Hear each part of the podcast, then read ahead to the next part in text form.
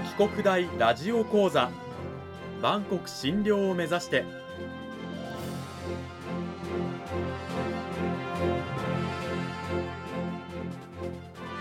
番組タイトルにある万国診療とは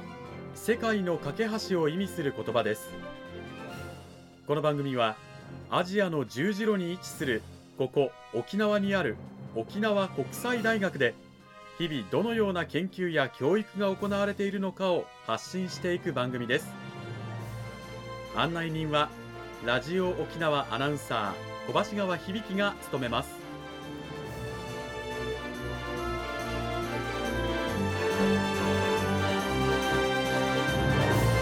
この番組は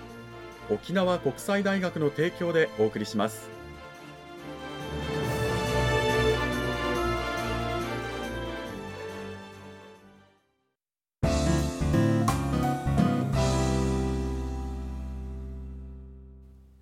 沖国大ラジオ講座。今週からは2週にわたって沖縄国際大学法学部法律学科の比谷城康春教授をお迎えしてお送りします。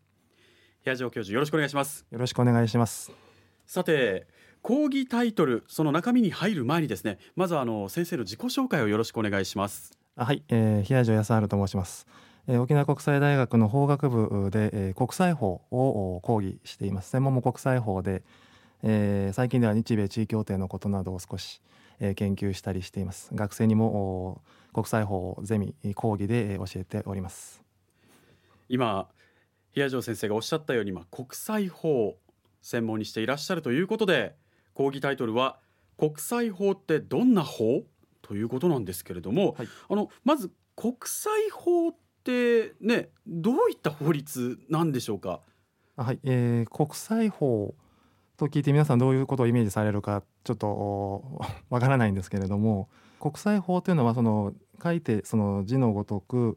国と国との間の「際」という字はその間とか付き合い交わりといったような意味ですので、うん、その国と国との法なんですね。はい、具体的には何とか条約とか何とか協定とついているような国家間の約束事のことを指します。うん、先ほど先生の口からちらっと出た日米地位協定とかもじゃあ国際法になるわけですね。そうです。うん、あの国際法と国内法って何か違うんですか？あ、それはですね、えー、違うんですね皆さんがよくイメージされる法律というと、まあ、国内法日本であれば日本アメリカであればアメリカといったようなその国家の中で適用されているような法律のイメージだと思うんですが、うん、その法国内法と国際法というのはその性質が違うんですね。あの国内法で言えば例えば日本国憲法ですけれども、はい。はい、僕らがこのこの法律違反をすると警察がやってきて、うんうん、まあ、場合によっては逮捕されたり裁判にかけられたり、はい、そして、まあ、刑務所に入れられたり、ということがありますよね。はい。国際法はでも確かに何だろう裁判とか刑務所っていうイメージはないですけどどうなんでしょうか？おっしゃる通りなんですね。国際法に関しては国内法のイメージとなぜこれだけ違うのかというとその国内法が適用されている国内社会我々が住んでいる国家と国際法が適用されている国際社会その構造の違いからその法の性格の違いというのが出てきていてそれがその性格の違いに現れているということなんですね。うん、はい、あの国内法ではまずその国内法の性格からどういったものなのか教えていただいてもよろしいですか？はい、えー、まずその法の性格というのは社会の在り方によって、えー、規定されてくる決まってくるということなんですね。社会の在り方要するに人々が住んでいる世の中とそこで必要とされて作られてきて守られてくる法というルールの在り方というのは非常に対応しているということなんですね。例えて言うとスポーツとルールが対応しているように、えー、球技であればこういったボールの使い方に関するルールが必要になってくるし、はい、そのどういう人たちがどういう決まりルールを必要としているかというようなこととそれが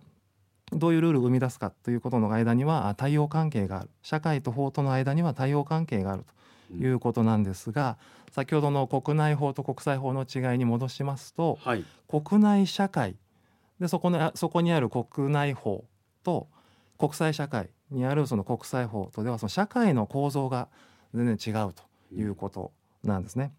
あの国内法に関してはあのまず法律は国が作ってるわけですよね。そうですね。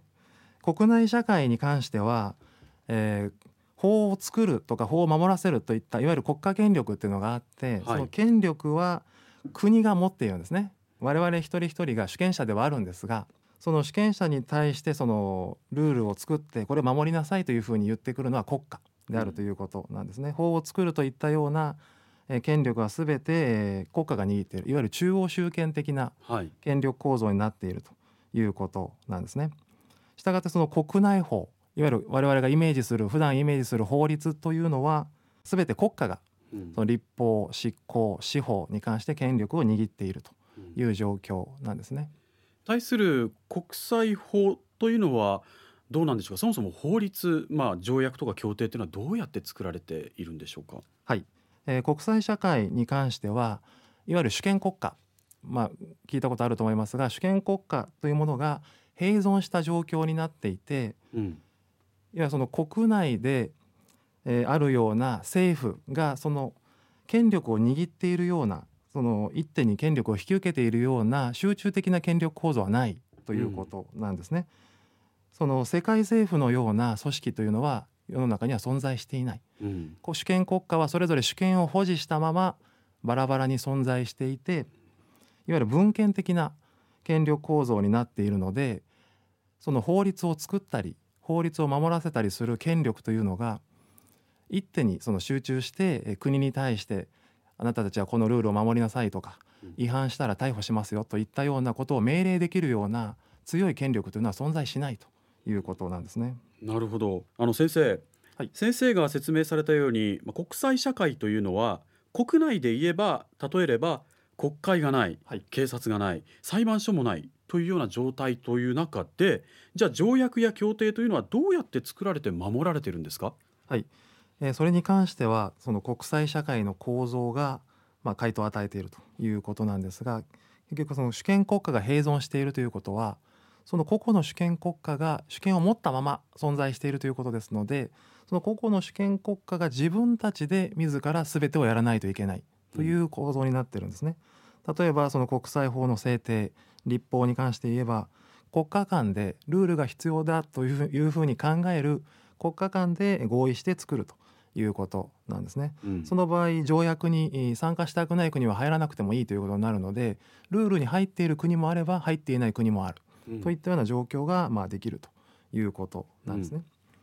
で国際法の執行を守らせるということなんですがはい。それに関しては違反があった場合警察が飛んでくるわけではありませんので被害国要するにその国際法を守ってもらいたい側の国が相手を説得して守ってもらう。うん。それでも言うことを聞いてくれない場合には制裁を加えるなどして強制的な圧力を加えるなどして守ってもらうというようなことがまあ行われているということですね。うん。その他にも例えば、えー日本とアメリカが参加している条約に他の国も参加している場合日本とアメリカで何らかの問題があった場合他の国はどうするんですか、他の国はその状況をま見守りつつということになるわけなんですが、うん。とりあえずはその各自その当事者の言い分を聞いてその他の当事国も自らの判断に従って主体的に判断を下しどちらの国が正しいあるいはこちらの国を応援するといったような表明をしていくということになるわけですね。裁判所が存在しませんのでうん統一的にこちらが正しいこちらが間違ってるといったような判断は国際社会では基本的に下されないという形になっているわけです。なるほどあの実際そうなると、まあ、両者の主張が食い違ったりしててこう大きな国際的な問題になったりするケースもあったりするんじゃないですか？そうですね。はい、えー例えばあーちょっと前の話になりますが2001年のアフガニスタンあるいは2003年からの、まあ、イラク戦争に関して米軍を中心とした各国の軍隊が攻撃を仕掛けましたがそれに対しては国際法違反であるといったような主張が有力だったんですね。はいところがこれに対してはあ周りのそういった批判にもかかわらずアメリカ自身はそれは合法な攻撃であったというふうに一貫して主張していた。うん。ということなんですね。でこのような場合国内社会であればじゃあどちらが正しいのかということで裁判が行われるということもあり得るわけなんですけれどもはい。先ほど言ったように国際社会にはそういった裁判所は存在しませんのでアメリカの主張はアメリカの主張、まあ、各国の批判は各国の批判としてそのまま併存し続けたということになるわけですね。それに関してでは各国はアメリカの主張が例えばこれは間違っていると思った国は独自にアメリカに対するこう制裁を仕掛けたりとかするわけですよね。そういうことですね、えー、批判をしたり制裁をしたりということになりますが、まあ、アメリカのように強い国に対して有効な制裁ができるかというとなかなかそれは難しいのではないかというふうには思いますが。近年で言えばあのロシアのクリミア併合これも国際社会から批判を浴びましたがあのロシアは一貫して合法であるという主張をしてますしあのこのように各国がそれぞれ違う主張をしながらそれを裁く機関がないそれを問題を解決するために主導する機関がないとなると国際法ってあまり意味がないんじゃないかなって思うんですけれどもそれはどうなんでしょうか？なるほど。そういうふうな印象を受けられるというのはごく自然なことだと思いますがところがそうでもないんですね。国際法には国際法のそれなりの価値がある。ということは認められているわけです、はい、そのあたりについては来週お話ししたいと思います。はい。この時間は沖縄国際大学法学部法律学科の伊谷城康春先生をお迎えしてお送りしました。先生来週も引き続きよろしくお願いします。よろしくお願いしますさあまずはあの今週は国内法と国際法の違いそして、えー、国際法ってじゃあどういうものっていう話をしていただきましたけれども国際法の存在意義についてちょっと先生に疑問をね呈したんですけれども同じように思ってらっしゃるリスナーの方って結構いらっしゃるんじゃないかなと思うんですけどもやっぱり国際法が存在するのにはそれなりの理由があるということなんですよね。そうなんですね国際法というのはそれで一定の歴史をかけて作られてきたもので実は昔は戦争すら合法という時代があったんですね。はい、そういうものを一歩一歩世の中の国々がその合意を形成していって今戦争違法化というのが達成されているように国際法にはそういう世の中のえー、悲惨な戦争をなくすであるとか例えば人権侵害の状況をなくしていくといったようなそういった存在意義が確実に存在していると私は思います。来週はそのあたりについてもう少し詳しく先生に伺っていきたいと思います。今週は沖縄国際大学法学部法律学科の比谷城康春先生をお迎えしてお送りしました。先生来週も引き続きよろしくお願いします。よろしくお願いします。またこの番組はポッドキャストでもお聞きいただけますラジオ沖縄のホームページのリンクからご確認ください。配信はこの後7時頃になります。